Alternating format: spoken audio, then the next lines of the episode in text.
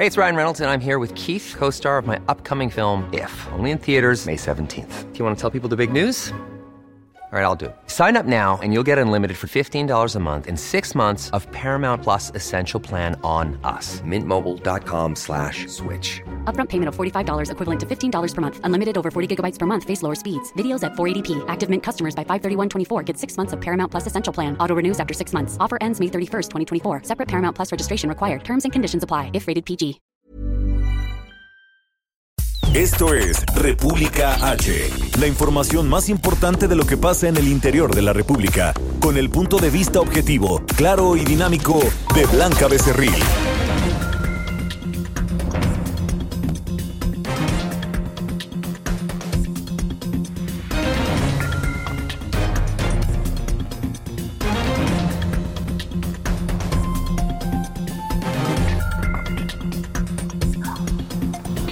Hola, muy buenas tardes. Son las 12 del día en punto ya de este eh, martes eh, 21 de julio del año 2020. Yo soy Blanca Becerril, esto es República H y yo lo invito por supuesto a que se quede conmigo porque en los próximos minutos le voy a dar toda la información más importante generada hasta el momento para que usted por supuesto esté bien informado de lo que ha ocurrido en las últimas horas en el territorio nacional y por supuesto en, eh, con el tema del coronavirus que muchos gobernadores pues siguen que ha implementado el eh, subsecretario de Protección y Prevención de la Salud, Hugo López Gatel.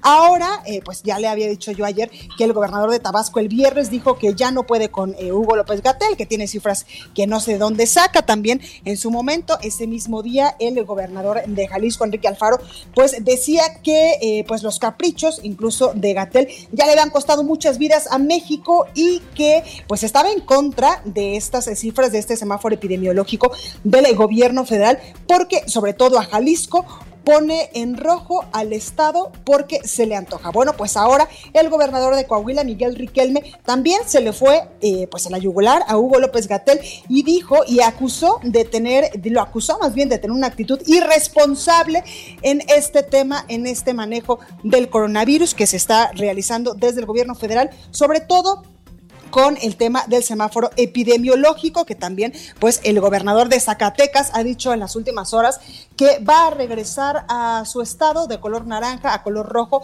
debido a que los contagios en ese estado del país pues siguen a la alza. Así que todo esto y más le voy a informar en unos minutitos porque también el secretario de Relaciones Exteriores, Marcelo Ebrard, quien eh, pues también desde el inicio de esta contingencia sanitaria pues está realizando algunas tareas y está tomando algunas decisiones importantes para esta emergencia sanitaria, pues ha asegurado que México llegarán, a México llegarán a tiempo pues esta adquisición de una eventual vacuna contra el nuevo coronavirus, porque el país, ha dicho el secretario de Relaciones Exteriores, participa en todos los esfuerzos multilaterales para su desarrollo, producción y distribución. Y es que, eh, pues en días pasados, una farmacéutica dijo que eh, pues ya está avanzando en esta vacuna eh, experimental contra el coronavirus y también la Universidad de Oxford ha dicho que ha dado buenos resultados estos estudios que ha realizado, estudios experimentales por supuesto, que ha realizado para encontrar una vacuna contra el COVID-19.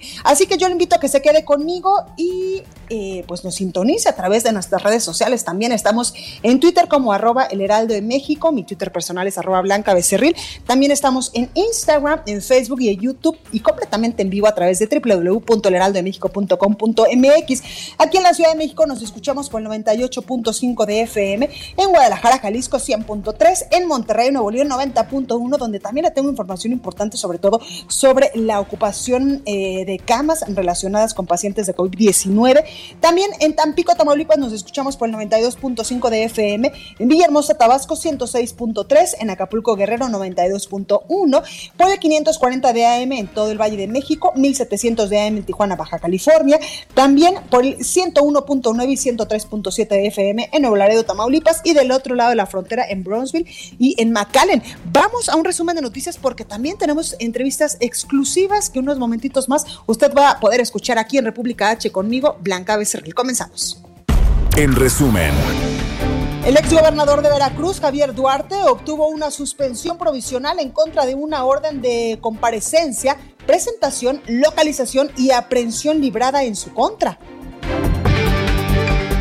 Un juez federal negó una suspensión provisional a Berta Olga Gómez, esposa del exgobernador de Chihuahua, César Duarte, con la que buscaba evitar ser detenida en Estados Unidos con fines de extradición. Movimiento Ciudadano presentó una denuncia ante la Secretaría de la Función Pública en contra del subsecretario de Prevención y Promoción de la Salud, Hugo López Gatel, por presuntas faltas administrativas cometidas en el marco del combate a la pandemia de COVID-19. Esta mañana el presidente de México, Andrés Manuel López Obrador, calificó como politiquería todos los señalamientos en contra del subsecretario Hugo López Gatel por su trabajo para atender la emergencia sanitaria. Escuche que van a la ONU, que van a la OEA, que van a la Organización Mundial de la Salud, a todos los organismos internacionales a hacer acusaciones, pero no es más que politiquería. Por su parte, el canciller mexicano Marcelo Ebrard eh, señaló que en las próximas semanas se van a tomar algunas determinaciones para garantizar el acceso de México a las vacunas contra el coronavirus. En este momento estamos entrando en la fase en la que ya habrá que tomar decisiones porque los protocolos y los resultados de ellos apuntan a que sí se podría contar con alguna vacuna este año. La Secretaría de Salud a nivel federal informó que en México ya hay 349.396 contagios de coronavirus y 39.485 muertes. Este martes en todo el mundo la Universidad de Johns Hopkins de los Estados Unidos reporta que hay 14.755.000 contagios y más de 611.000 muertes. Y este martes los líderes de la Unión Europea acordaron impulsar un paquete de estímulos económicos por 750 mil millones de euros a fin de mitigar los efectos de la crisis generada por el coronavirus. La nota del día. Bueno, pues comenzamos con toda la información este martes y en conferencia de prensa, como todos los días en punto a las 7 de la noche allá en Palacio Nacional, el director general de epidemiología, José Luis Salomía, reportó que en México pues hay ya una reducción del 13% en el registro de casos estimados de coronavirus, también 4% menos pacientes recuperados y 54% menos muertes. Además, pues como todos los días desde hace pues ya varios meses, nos dio el reporte de cómo se está comportando este COVID-19 en territorio nacional. Escuche.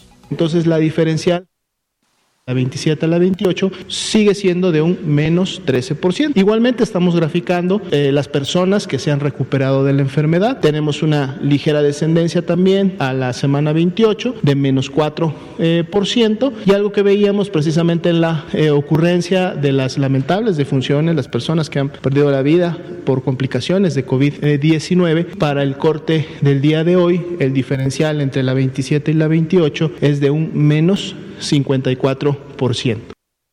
Algo importante también es que esta mañana desde Palacio Nacional en su conferencia matutina el presidente de México López Obrador pues señaló que la pandemia de COVID-19 en todo el país va a la baja de manera, eso sí, lo reconoció, muy lenta, pero aseguró que la demanda de hospitales está disminuyendo y esto quiere decir que pues eh, cada día tenemos más camas de hospitales disponibles para aquellas, aquellos pacientes que en dado caso requieran eh, pues cuidados intensivos o cuidados eh, pues específicos si presentan síntomas más graves sobre este coronavirus. Por ello es que dijo el presidente, vamos, vamos a la baja, pero de manera muy lenta, eso sí, lo reconoció. Escuche. Tenemos que seguir enfrentando esta pandemia que va a la baja muy lentamente, pero a la baja. No hemos tenido problemas mayores en cuanto a hospitalización, no ha habido saturación de hospitales. Todos los integrantes del sector salud actúan para que haya camas, para que haya equipos, para que no falten los especialistas y vamos avanzando, saliendo adelante frente a esta emergencia, frente a esta pandemia. Por eso, en verdad, eh, yo soy muy reiterativa en, pues, en pedirle de todo corazón, en verdad, que nos sigamos cuidando, que utilicemos estas mascarillas o estos cubrebocas cada vez que salgamos de nuestras casas, cuando estemos en nuestros sitios de trabajo o en el transporte público. Eso sí es muy importante. Además, que continuemos con el lavado de manos de manera obsesiva con agua y con jabón las veces que sean necesarias durante el día, que tengamos esta eh, distancia, este distanciamiento social de un metro, un metro y medio, como lo han dicho las autoridades y los especialistas en epidemiología para evitar esta propagación y este contagio de coronavirus. En muchos estados del país, pues estamos en semáforo naranja y ya poco a poco estamos eh, pues regresando a nuestras actividades normales o a la nueva normalidad, como también se le ha llamado, donde pues ya hay abiertas a muchísimas cosas, entre ellos incluso pues eh, centros comerciales, restaurantes y otro tipo de comercios. Ahí también, por favor, hay que seguir cuidando, cuidando y aplicando estas medidas de mitigación para evitar la propagación del coronavirus y que en algún momento, pues incluso el propio presidente Andrés Manuel López Obrador nos diga que la baja eh, de casos de, esta emergencia eh, sanitaria, la, la, baja de casos de coronavirus en el país, no va muy lenta, como en estos momentos nos está diciendo, sino va de manera rápida y continua para así pues poder salir adelante, porque en verdad yo lo he dicho, esto de cuidarnos y de evitar contagiarnos de coronavirus es una responsabilidad de absolutamente todos nosotros. Bueno, también el presidente López Obrador calificó como politiquería pues todos los señalamientos que yo le comentaba al principio en contra del subsecretario de Prevención y Promoción de la Salud, Hugo López Gatel, esto pues por su trabajo para atender la emergencia sanitaria del coronavirus, que en un primer momento, por ejemplo, yo le decía el viernes, pues fue el gobernador de Jalisco, Enrique Alfaro, también el gobernador de eh, Tabasco, Adán Augusto López, y ahora pues se suma el gobernador de Coahuila, Miguel Riquelme, además de que ayer incluso le informábamos en este espacio que el subsecretario de Salud y también el secretario de Salud eh, pues habían cancelado una reunión evidentemente virtual con los gobernadores del Partido Acción Nacional. Sobre esto también le voy a platicar en unos momentitos más, pero sobre estas, estas eh, pues denostaciones que ha eh, que ha recibido el subsecretario de Prevención y Promoción de la Salud, Hugo López Gatel, el presidente López Obrador pues las calificó como politequerías. Escuche que van a la ONU, que van a la OEA, que van a la Organización Mundial de la Salud, a todos los organismos internacionales a hacer acusaciones, pero no es más que politiquería. Antes se le llamaba coloquialmente grilla. Entonces hay que tener también este, paciencia, no tomar en cuenta todo ese protagonismo sin fundamento, irresponsable, porque se están queriendo montar en una tragedia. Eso es lo que hace la prensa amarillista. Y tras considerar que los señalamientos por esta reunión cancelada con los gobernadores del Partido Acción Nacional están sobredimensionados, el subsecretario de Salud, Hugo López Gatel, advirtió que los mandatarios panistas buscan pues un trato específico para abordar la crisis sanitaria por el COVID-19. Escuche. La CONAGO, a través de su titular de la Comisión de Salud, que es el gobernador Mauricio Vila de Yucatán, planteó que sería bueno tener una reunión más detallada sobre el tema del semáforo. Nos pareció excelente, pero en eso se interpuso esta solicitud de una eh, reunión específica para los gobernadores de este grupo auto, eh, que se autoidentifican pues por su eh, visión partidista. ¿no? no hay nada perdido, efectivamente ayer no se concretó la reunión, pero este miércoles vamos a retomar la conversación con CONAGO este jueves vamos a tener la reunión con CONAGO y seguiremos nosotros en el tema de salud con un trato igualitario y además un enfoque técnico en la materia de salud pues ahí está, el próximo jueves se realizará esta reunión con los integrantes de la CONAGO, por supuesto, para eh, pues conocer más a detalle esta estrategia y las nuevas estrategias que pudiesen implementarse en el país con el tema del coronavirus y con esta emergencia sanitaria. Por su parte, el canciller mexicano, Marcelo Ebrard, pues señaló esta mañana que en las próximas semanas se van a tomar algunas determinaciones, esto pues para garantizar el acceso de nuestro país a las vacunas contra el coronavirus que están ya en desarrollo en otros países del mundo. Escuche.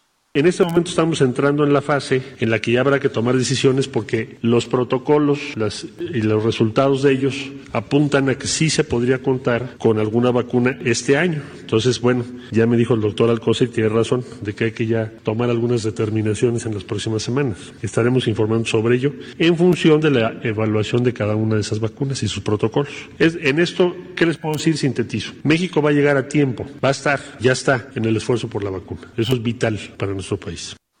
Totalmente. También el canciller mexicano indicaba que nuestro país pues forma parte de una plataforma conjunta de la Alianza Global de Vacunas e Inmunización, Gavi por sus siglas, la Coalición para las Innovaciones en, Preparación para Epidemias y la Organización Mundial de la Salud, por supuesto, pues la cual tiene como objetivo distribuir dos mil millones de dosis de vacunas para el 2021. Así es que pues nuestro país será uno de los primeros, dice el, el canciller mexicano, en obtener esta vacuna para el coronavirus. Y también en más información, eh, con 79% de ocupación hospitalaria, Nuevo León es la entidad que registra la menor disponibilidad de camas para pacientes con COVID-19. Incluso con este porcentaje, pues está por arriba del considerado seguro por la Secretaría de Salud, el cual es del 70% y Nuevo León, pues en estos momentos tiene el 79%.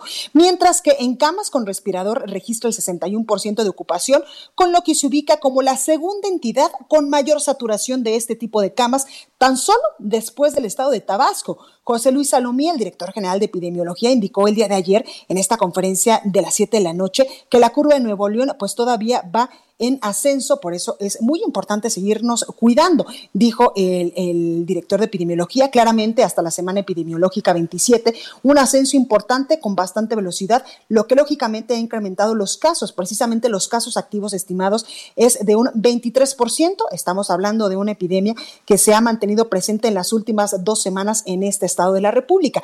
También precisó que los municipios de Monterrey y San Nicolás de los Garza han contribuido con mayor cantidad hasta el momento momento, por supuesto, de intensidad de la epidemia en esa entidad. Prácticamente han tenido un ascenso desde la semana 23 en adelante con una velocidad importante. En Nuevo León, dijo, se registran a la fecha 12.575 casos confirmados de coronavirus y 669 defunciones por COVID-19. El director eh, general de epidemiología pues informó que a nivel nacional la ocupación de camas generales para pacientes de COVID-19 es del 46%, sin embargo allá en Nuevo León es de 70 39%. Por ello es que eh, pues alertó sobre esta saturación hospitalaria en este estado de la República. Vamos ahora con nuestro corresponsal José Ríos, porque el gobernador de Baja California, Jaime Bonilla, rechazó que existan acciones políticas cuando se trata del cuidado de la salud de sus ciudadanos en materia de esta emergencia sanitaria por el, el COVID-19 allá en Baja California. José Ríos, ¿cómo estás? Buenas tardes. ¿Qué tal, Blanca? Buenas tardes. Te saluda a ti a tu que nos escucha por pues República H en el Heraldo Radio. Y pues bueno, como bien comentas, el gobernador de Baja California, Jaime Bonilla, rechazó que existan acciones políticas cuando se trata del cuidado de la salud de sus habitantes. Esto en la materia de la propagación de COVID-19 en su entidad. La declaración blanca surge luego de que este domingo el subsecretario de Prevención y Promoción de la Salud, Hugo López Datel, respaldara que la entidad decidiera permanecer en semáforo rojo durante una semana más, pese a que estaba previsto que esta semana estuviera en semáforo naranja. A decir del mandatario, pues bueno, comentó que no se pueden dar el lujo de jugar a la politiquería con el tema de COVID. Apuntó que también entiende las presiones por las que pasa a nivel nacional la Secretaría de Salud Federal, así como presiones políticas y que tratan de hacer escaños de algún tema para buscar posicionarse. El mandatario reconoció al subsecretario López Gatel por ser muy respetuoso con la latitud que los gobiernos estatales tienen para decidir sus viabilidades en materia de reapertura. También apuntó que a él le pueden decir que ya se puede ir a verde, pero si tanto él como su Secretaría de Salud Estatal ven que no es posible esta transición al semáforo naranja, pues no lo van a hacer, pues consideró que sería una necedad de su parte. Por otro lado, el titular de Salud de Baja California, Alonso Pérez Rico, señaló que la entidad ya cuenta con los parámetros que puedan dar a la colocación del semáforo naranja. Sin embargo, lo que buscan es hacer una transición debidamente planeada, pues apuntó que existen indicadores analizados por 32 médicos que analizan la situación dentro de la entidad y ver si se puede hacer esta transición al semáforo naranja. Por último, Blanca, pues te informo que Baja California hasta este martes existen 11.928 casos confirmados a COVID-19 y 2.348 fallecimientos. Ese es el reporte de ese momento, Blanca. Pues ahí lo tenemos, José Ríos. Muchas gracias por esta comunicación. Seguimos pendientes. Buenas tardes. Gracias. Y hace unos momentitos en esta conferencia y de manera virtual que todos los días da la jefa de gobierno de la Ciudad de México, Claudia Sheinbaum, acaba de reportar un ligero incremento en pacientes hospitalizados por coronavirus en la Ciudad de México durante los últimos dos días. En unos momentitos, por supuesto que le tendremos más información de lo que eh, está diciendo en estos momentos la jefa de gobierno de la capital del país. Y vámonos hasta Guadalajara, Jalisco, con nuestra compañera Mayeli Mariscal, porque el coronavirus y la lluvia pues han complicado las acciones de búsqueda en fosas de Jalisco. Mayeli, ¿cómo estás? Y también pues danos el reporte de cómo vamos en el tema del coronavirus allá en la Perla Tapatía. Hola, ¿qué tal Blanca? Muy buenas tardes. Buenas tardes a todo el auditorio. Así es, la Fiscalía del Estado de Jalisco el día de ayer en rueda de prensa confirmó que, bueno, lamentablemente el COVID, como ha llegado a otras eh, dependencias también de la Administración Estatal, también eh, hay servidores públicos de esta dependencia de la Fiscalía. Son ya 70 los confirmados con COVID, lo cual ha hecho un poco más lentas las labores de búsqueda en las fosas que se encuentran activas. Son tres en estos momentos.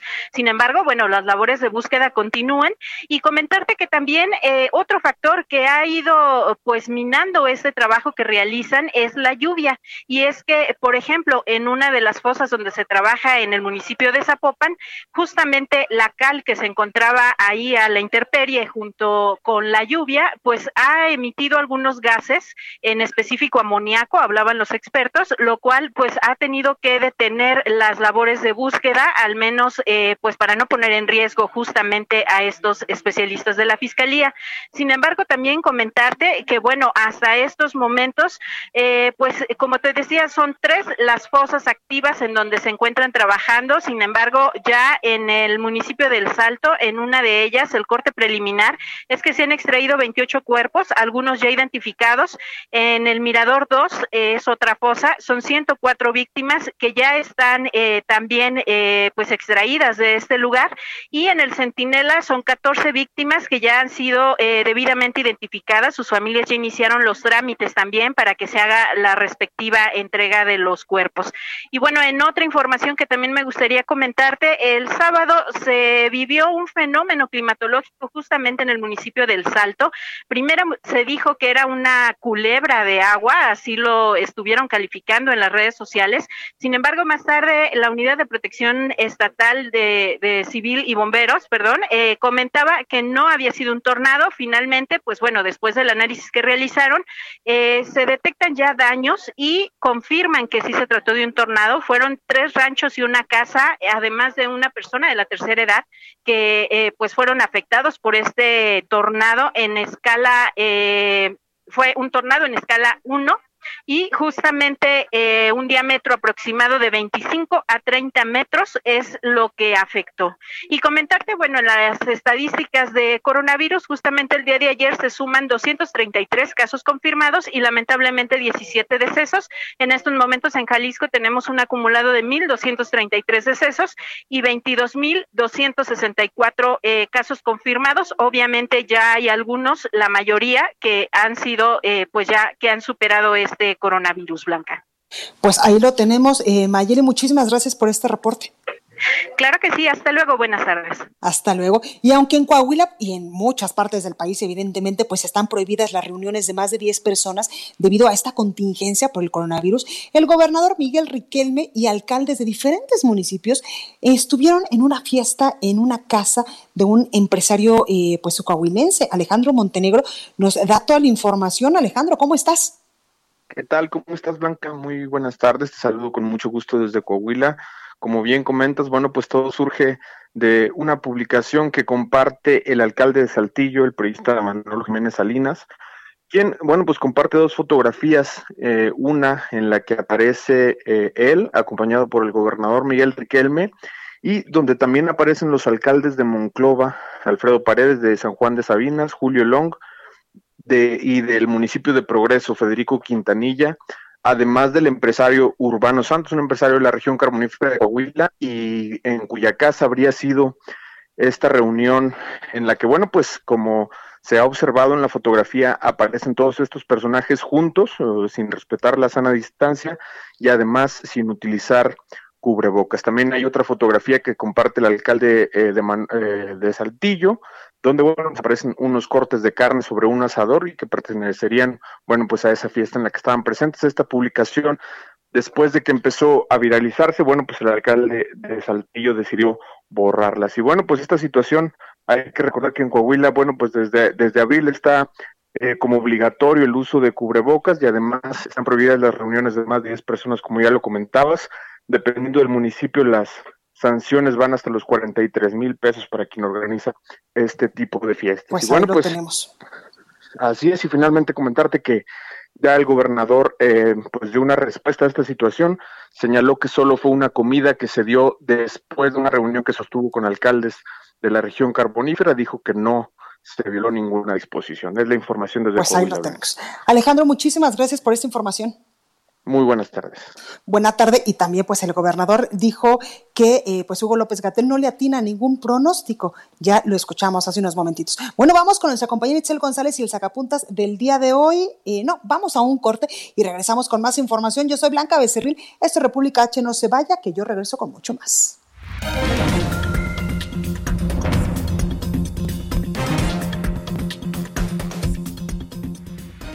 Continúa escuchando a Blanca Becerril con la información más importante de la República en República H.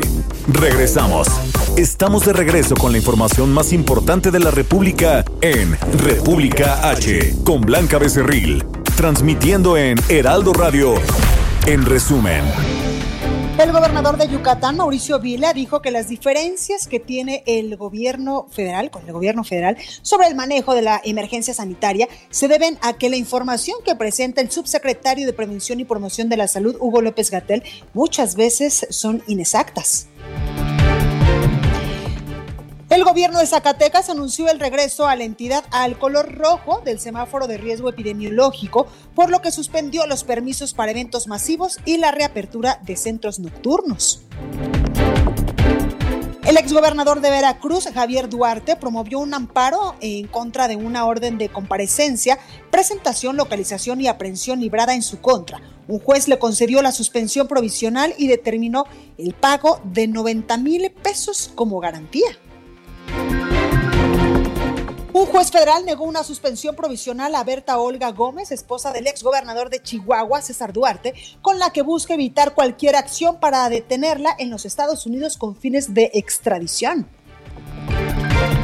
Y la Fiscalía General de Chiapas informó que los peritajes del choque en el que resultó lesionado el director del Instituto Mexicano del Seguro Social, Zoe Robledo, se debió a que el otro vehículo involucrado iba a exceso de velocidad e invadió el carril contrario a su circulación. Entrevista. Bueno, pues vamos a apartarnos un poquito de todas estas noticias que siempre le damos aquí en República H, porque tengo en la línea telefónica, me da mucho gusto saludar al director de operaciones de Kitsania, para que nos platique un poquito, Jorge Guisasola, pues qué es Kitsania y todo este fenómeno que les encanta, sobre todo a los niños y también a los papás. ¿Cómo estás, Jorge? Muy bien, eh, muy contento de estar aquí contigo. Muchas gracias por la invitación. Oye, Jorge, pues cuéntanos de dónde surge Kitsania, por qué se le llama Kitsania y qué es Kitsania. Te digo yo, este fenómeno que les encanta a los niños. Pues Kitsania empezó, va a hacer 21 eh, años, ahora en septiembre, en Santa Fe. Era la ciudad de los niños originalmente. Y realmente el nombre de Kitsania vino después cuando empezó la idea a expandirse por el mundo y en la primera franquicia que, que iba a abrir en Japón obviamente iba a ser complicado, ¿no? Llamarlo para los japoneses la ciudad de los niños. Y Kidsania, lo que quiere decir, viene de, Kinder, ¿no? Kid es eh, niño en, alemán, es el abreviativo de Kinder. La Z eh, tiene que ver con, la parte divertida, ¿no? Eh, Sani y demás, y Ania, pues es nación de, ¿no? O, lugar de. Entonces la traducción es, pues, el país o la nación de los niños buena onda. Y así, así lleva pues muchos años, ¿no? Convirtiendo a muchos niños felices y divirtiéndose. Totalmente, y los convierte también en niños eh, pues mucho más conscientes de su entorno, porque además pues en esta eh, ciudad de los niños, como antes se llamaba Kitsania, pues los niños se divierten a lo grande y también pueden pues eh, realizar roles que los grandes hacemos en estos momentos, como diversas profesiones y trabajos que, eh, pues, que ellos ven en la vida cotidiana. Correcto, sí, sí, eh, siempre el, planteamiento desde un inicio fue así, ¿no? Mediante juegos de rol, que es uno de los juegos eh, pues, originarios, ¿no? Naturales de, los niños, que ha sido mediante imitación, pues imitar y ver o aprender de lo que vemos, ¿no? Y la verdad que suena como concepto curioso, ¿no? Que los niños se diviertan trabajando, pero pues eh, mediante una activación de valores, ¿no? Esa cultura de, prevención y demás, pues conseguimos que trabajando se diviertan y además pues pues obtengan también rédito por ello, ¿no? Porque tenemos dentro de nuestros parques tenemos la propia moneda, que son los kitsos, entonces pues la, muchas de las actividades eh, reciben una remuneración por ello y luego también pues pueden incluso invertir o, gastarla, ¿no? Hay actividades que, pocas, que sí son de pago, pero pues también les, les ayuda a aprender, ¿no? La, economía doméstica y, a futuro y es, es bien divertido. Totalmente, Jorge. Sí, como lo aplican y cambia mucho dependiendo de los países, ¿no? Ahora estamos en, en 22 países y sí se nota se nota mucha diferencia. Hablamos de que el primer Kitsania fuera de México fue Japón y allí al principio fue muy chocante porque la cultura que tienen es de ahorro, ahorro, ahorro, ¿no? Claro. Así como en otros países como en México, pues sí hay mucho, mucho enfoque al trabajo y, al ahorro, pero también está la parte de diversión y de gastar, ¿no? En Japón encontramos al principio que no querían consumir nada de lo que ganaban, era todo, todo para ahorrar. Entonces eso hubo que ir adaptando también y, pues cada país que hemos ido abriendo nos ha ido enseñando ¿no? a adaptar a, la cultura local y, y la forma de, de, comportarse de los niños. Pero muy, muy divertido. Oye, Jorge, y además de que los niños pues se divierten, porque pues yo recuerdo que yo cuando era niña jugaba a que era enfermera, a que era mamá, a que eh, pues tenía un negocio de pizzas, en mil cantidad de cosas que podemos pues ahora ver allá en Kitsania, además de, fomentar esta cultura también de, de, estos roles profesionales y del trabajo en los niños y también de la inversión con esta moneda, cómo gastar y cómo ganar su propio dinero, también Kitsania pues tiene el otro lado de la moneda y es que también eh, pues eh, tiene una parte parte de apoyo a programas sociales a estos niños en situación vulnerable, ¿verdad?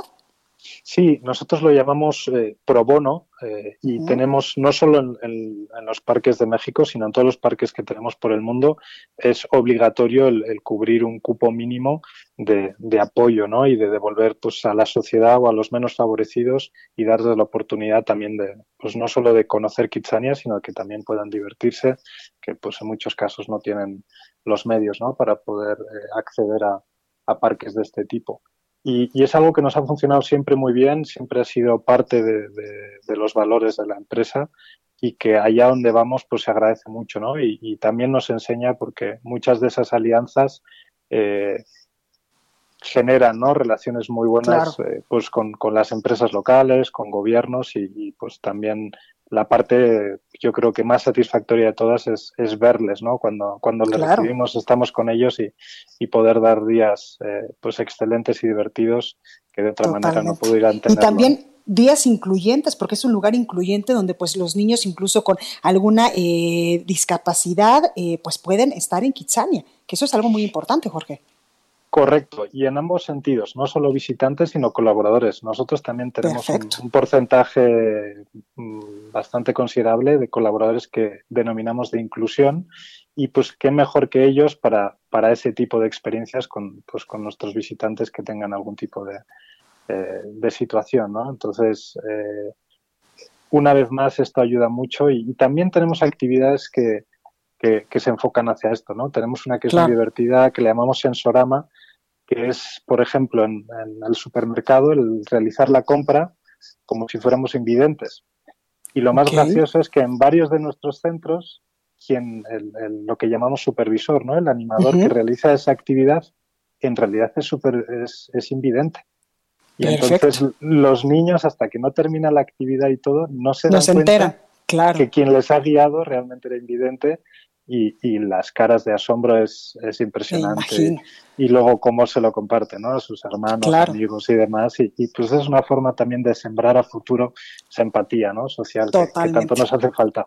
Totalmente, pues ahí lo tenemos Jorge Guisasola, director de operaciones de Kitsania. Muchas gracias por hablarnos de este concepto que pues eh, en un primer momento nació aquí en México con este eh, que tenían en Santa Fe y ahora ya está pues en todo el mundo y esperamos por supuesto que sigan abriendo muchos más Kitsania en muchas partes de eh, pues el globo terráqueo. Muchísimas gracias. Gracias Jorge, mucha suerte. Bueno, pues nosotros continuamos con más información aquí en República H y vamos a seguir hablando, por supuesto, del tema de este eh, coronavirus y también de todas las, eh, las aportaciones y la ayuda que han dado diferentes sectores eh, pues a esta emergencia sanitaria. Y me da muchísimo gusto saludar en la línea telefónica a Carlos Lomelí Bolaños. Él pues es empresario jalisciense, por supuesto. Don Carlos, ¿cómo está usted? Blanca, con el gusto de saludarte, como siempre un honor estar en tu estación y poder tener este diálogo con todos tus radioescuchas, que somos muchísimos. Oye, Carlos, pues cuéntanos, porque nuevamente lo volviste a hacer y ahora pues eh, recopilas cinco mil despensas que comenzaron a ser ya distribuidas en el estado de Jalisco por la Fundación México Me Uno. Cuéntanos sobre esto. Fíjate que eh, a través de las redes, después de que hicimos la primera entrega, Muchísimas gentes eh, y personas nos escribían diciendo que se iban a continuar los apoyos, que en este momento es cuando más aprieta, que nunca pensamos que se pueda extender tanto el tener el negocio cerrado, el no ir a la oficina. Ya no estamos hablando solamente de los más vulnerables, sino de gente que tiene su negocio y que no lo ha podido abrir y que el guardadito ya se le terminó. Entonces muchas personas me escribían, fuimos haciendo una gran lista y eh, en el ánimo de podernos sumar todos y poder participar toda la ciudadanía que tenemos la vocación de servicio blanca, me di a la tarea de hacer una convocatoria y hacer un reto eh, en donde yo convocaba a cuatro personalidades que tienen un gran cariño por los jaliscienses y por los mexicanos y comencé eh, retando a Paquita la del barrio para que se sumara al esfuerzo de México Me Uno y nos donara una buena cantidad de apoyo alimenticio para los jaliscienses y a la vez ella también retara a otros artistas para que se hiciera una cadena de apoyo, en este caso a los jaliscienses. De igual forma lo hice con Fidel Rueda, que dicho sea de paso tiene como 6 millones de seguidores, hombre extraordinario, con un gran talento y una gran sensibilidad que personalmente vino aquí a tu casa a decirme, aquí está el apoyo y voy a, seguir retando y sigue eh, aportando eh, a México Me Uno este, más despensas cada semana. También invitamos a Marco Fabián, que estaba en Qatar, desde allá nos mandó su video. Al futbolista al futbolista Marco Fabián, este lo invitamos porque además Marco, aparte de ser oriundo de Jalisco, él inició su carrera futbolística aquí. Entonces le dije, Marco, no te hagas, aquí te necesitamos los galicienses y necesito que vengas, que nos mandes eh, apoyo para eh, eh, subsanar un poquito la economía de las familias galicienses. Y no menos importante, a Alexandra González, que es la encargada de, de Videorola desde hace más de 10 años, todos ellos han hecho una gran cantidad de retos a sus compañeros, a sus managers, a sus compañeros futbolistas, artistas, cantantes, y logramos recabar cinco mil apoyos alimenticios para los jaliscienses, que ya se empezaron a repartir desde el día de ayer. La gente está feliz, la gente que nos escribió a través de Twitter lo estamos poniendo en contacto con México Me Uno y estamos haciendo, eh, logrando que este apoyo llegue a todas las estructuras sociales de Jalisco, porque como te dije al inicio, Blanquita, ya no, no solamente son los más vulnerables. Sí, totalmente. Hay gente que tiene un negocio de 3, 4 millones de pesos que no ha podido levantar la cortina y que los ahorros ya se le pues terminaron y no le puede pegar mordidas al negocio. Entonces, estamos apoyando a toda la sociedad. Oye, Carlos, después de esto, eh, pues, ¿qué sigue? Ya habías tú entregado otras cinco mil despensas. Me acuerdo también de estos 20 mil kits eh, con tapabocas, con gel y con todo lo que estamos usando ahorita para cuidarnos eh, del coronavirus y hasta pruebas rápidas. Después de esta iniciativa, ¿qué otras cosas tienes en mente? Fíjate que estamos viendo la posibilidad de que antes de que se entre al proceso de electoral que lo tenemos en puerta en el mes de octubre, estamos viendo la posibilidad de establecer módulos eh, sobre todo para reactivar las empresas, los tianguis, hacer cercos sanitarios. Estoy hablando con los empresarios, amigos, a ver si nos regalan algunas pruebas para hacer algunos cercos sanitarios antes de entrar a cualquier tipo de mercado o tianguis, saber que la persona que te vende las naranjas, el pollo, el taco, el pozole, no está libre de COVID y que las personas que además van a entrar a ese, a ese negocio informal que tanta falta le hace a la gente ya instalarse, también que sepan que no tienen contagio. Estamos haciendo un esfuerzo titánico, estamos platicando con empresas transnacionales, con amigos empresarios de la industria farmacéutica y de la construcción, porque creo que para todos nosotros es importante no solamente abrir, levantar la cortina o abrir las puertas de las oficinas, sino apoyar al comercio informal y estamos apuntando las baterías hacia allá, mi querida Blanca. Totalmente, Carlos, porque además las personas que se dedican al comercio informal, pues ellas van literalmente al día y si no salen a trabajar, pues no tienen que comer.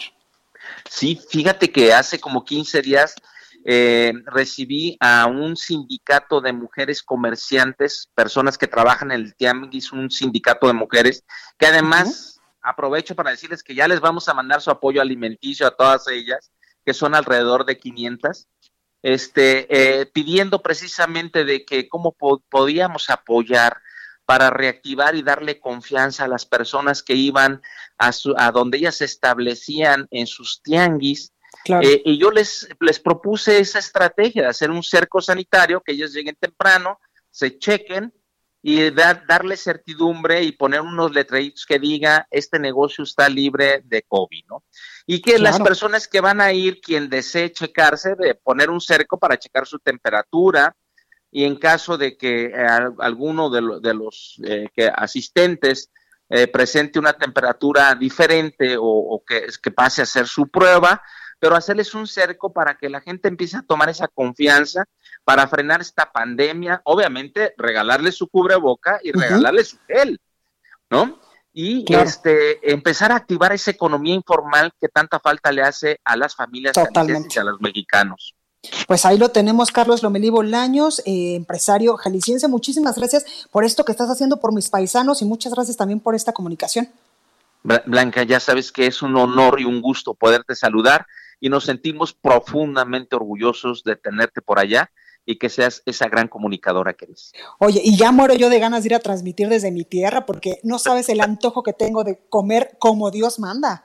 Y una tortita ahogada, que no, falta. Ya ni me digas, porque se me hace agua la boca. Carlos, muchas gracias. Cuídate por acá te esperamos con los brazos abiertos. Muchas gracias, a ti por entrevista. Gracias. Gracias. Bueno, pues continuamos. Exactamente, continuamos con más información. Y me da muchísimo gusto saludar en la línea telefónica a Malaquías López Cervantes. Él es miembro de la Comisión Universitaria para la Atención de esta emergencia sanitaria por el COVID-19 de la máxima casa de estudios de la UNAM. Eh, muchas, muchas gracias por esta comunicación, Malaquías. ¿Cómo estás? Pues muy buenas tardes, eh, muy bien, gracias. Aquí encerrado en la casa de ustedes en Cuernavaca y a la orden. Muchísimas gracias. Muchísimas gracias por esta comunicación. Oye, cuéntame un poco, porque expertos pues han criticado esta resistencia del gobierno federal a promover este uso generalizado de eh, cubrebocas. Hay momentos en los que el gobierno federal, eh, incluso el subsecretario de Salud, Hugo López Gatel, nos dice que sí servía, después que no, después que era obligatorio. ¿Y, y por qué esta inconsistencia? Bueno, no es el caso particular de México en varios lugares del mundo se ha vuelto una polémica de carácter político la utilización del cubrebocas y un papel muy importante lo han jugado los presidentes mismos, como el caso de nosotros o de los Estados Unidos o de Brasil, donde los presidentes se niegan a utilizar un cubrebocas. Y pues esto hace que la población quizás menosprecie la utilidad de esta acción y bueno, pues otras discusiones incluso en el terreno científico han puesto en duda si se trata o no de una medida eficaz y pues bueno, la, la gente termina por no utilizarlo, ¿no? Sí, claro, porque incluso eh, ahora eh, estaba viendo esta información del de el presidente Donald Trump, que pues ya se lo puso después de tantísimos, tantísimos meses de no usarlo. Sí, Eh, al final creo que tiene más propósitos de carácter electoral que de otra cosa y este y pues bueno así como dicen una cosa hacen otra o dicen otra y esto se ha vuelto una discusión absurda y que ha evitado que haya una mejor protección de las poblaciones. Claro. Oye, Malaquías, pero el uso de cubrebocas es funcional, es decir, ¿sirve para evitar la propagación de este coronavirus? Sí, eh, ahora ya podemos decirlo con, categóricamente. Hace unos meses era muy polémica la utilización del cubrebocas pensando en protección y se tenía un mayor temor en el sentido de que la gente al ponerse el cubrebocas se olvidara de otras medidas de protección que hizo que pues no se le diera su importancia, pero con el tiempo se ha establecido con mucha mayor claridad que sí nos ayuda siempre y cuando se trate de una eh, actitud, una, una práctica generalizada. Claro, exactamente. Y también depende del cubrebocas que utilices, ¿verdad? Porque hay muchos cubrebocas que se están vendiendo ahorita en el mercado que eh, pues nada más son pues para cumplir con el requisito eh, de, de, de, traerlo, pero no funcionan en lo absoluto. Pues no, eh, son muy variables las condiciones de los cubrebocas sin lugar a dudas hay efectivos como el N95 que debería de estar utilizándose en las unidades médicas cuando se manejan pacientes infectados. Eh, y pues para la población general no se requiere ese nivel de efectividad pero tampoco pues tener este mallas abiertas que dejan pasar cualquier cosa no los mejores son este, eh, Malaquías, pero si no podemos, eh, el común de la población, pues acceder a este tipo de cubrebocas, ¿cuáles son los más efectivos o los mejores? Porque incluso en nuestras casas ah, hay muchas personas que los están haciendo de tela. Sí, la tela tiene una efectividad baja pero buena, aceptable pues para proteger a la gente. En realidad, la mayor parte del beneficio va a derivar de que usen un cubrebocas y ahí sí cualquiera, las personas que están infectadas. Porque en el momento en que estamos hablando, cuando tosen, cuando estornudan, lo que sea, se arroja una gran cantidad de saliva al entorno. Entonces, si una persona está infectada y trae un cubrebocas, va a tener algo que lo retenga, pues ya después se lo tendrá que retirar y desecharlo adecuadamente pero como no sabemos en esta enfermedad de, diabólica de la COVID quiénes son los que traen el virus y lo están eh, regando. Claro, porque algunos son asintomáticos. los asintomáticos, efectivamente, pues entonces la cuestión es que se proteja el 100% de la gente. Totalmente. Y hay que insistir en la población, porque hay quienes se cuelgan algo, pero en la papada. Claro. Y pues así no sirve para nada, ¿no? Entonces tenemos que ser muy insistentes, no solo en que se utilice, sino que se utilice correctamente. Blanca. Totalmente. Malaquías, por último, preguntarte y recordarle también a, la gente que nos escucha aquí en República H, pues cuáles son las medidas indispensables que tenemos que seguir aplicando para evitar la propagación del coronavirus. Bueno, sin lugar a dudas, la más importante es el lavado frecuente de manos cuando eso sea posible. En caso de que no sea posible, pues utilizar eh, un gel de alcohol o una solución antiséptica y también eh, tener todas las precauciones del mundo para no estar tocándonos la cara cuando no tenemos las manos limpias o cuando hemos tocado objetos eh, fuera de control de nosotros mismos, como por ejemplo ir en el transporte público y pues ir agarrando todas las, las manijas y los este los aditamentos que hay en el interior del transporte público o haber estado en medio de eh, eh, reuniones grupales, aun cuando sea de manera casual. Entonces, eh, bueno, y desde luego evitar estornudar o estornudar con protección, no andar tosiendo, alejándonos de personas que evidentemente lo estén haciendo, no permanecer en espacios cerrados, en fin, todas, todas estas acciones son muy importantes junto con el uso del cubrebocas. Totalmente, pues ahí lo tenemos, Malaquía Cervantes, miembro de la Comisión Universitaria para la Atención de la Emergencia por COVID-19 de la UNAM. Muchísimas gracias por esta comunicación. Muchas gracias por la invitación, Blanca, y quedo a la orden de ustedes. Muchísimas gracias. Bueno, pues ahí lo tenemos. Y antes de irnos, déjeme informarle que el gobernador de Oaxaca, Alejandro Murat, pues ha anunciado el confinamiento hasta el próximo 29 de julio por semáforo rojo en Oaxaca. Y es que ante el aumento del 18% en los casos de COVID-19 y de 11% en las eh, defunciones, y tras la decisión del gobierno federal y del Consejo de Salubridad de ubicar a Oaxaca de nueva cuenta en semáforo rojo, el de mayor riesgo ante esta emergencia sanitaria, el gobernador Alejandro anunció un nuevo periodo de confinamiento. El mandatario explicó que este aumento considerable, por supuesto, de casos se registró en las últimas dos semanas y se concentra específicamente en las regiones del Istmo de Tehuantepec y también de la cuenca del Papaloapan, donde pues señaló que las poblaciones pues no han acatado las medidas sanitarias, por eso es que en estos momentos Oaxaca pues amplía su confinamiento hasta el próximo 29 de julio. Bueno, sin más, vamos eh, a, un, a la nota amable del día de hoy y yo lo dejo con mis compañeros eh, aquí en el Heraldo Radio. Yo soy Blanca Becerril, yo les espero el día de mañana en punto de las 12, por favor, en verdad de todo corazón, cuídese mucho.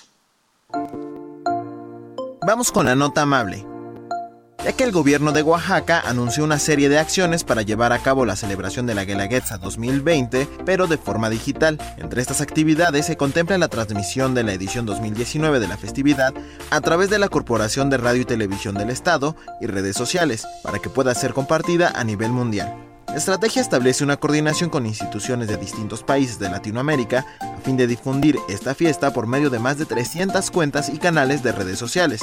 El gobernador Alejandro Murat aseguró que de esta manera se mantiene vivo el espíritu de la Guelaguetza a pesar de la emergencia sanitaria por el COVID-19.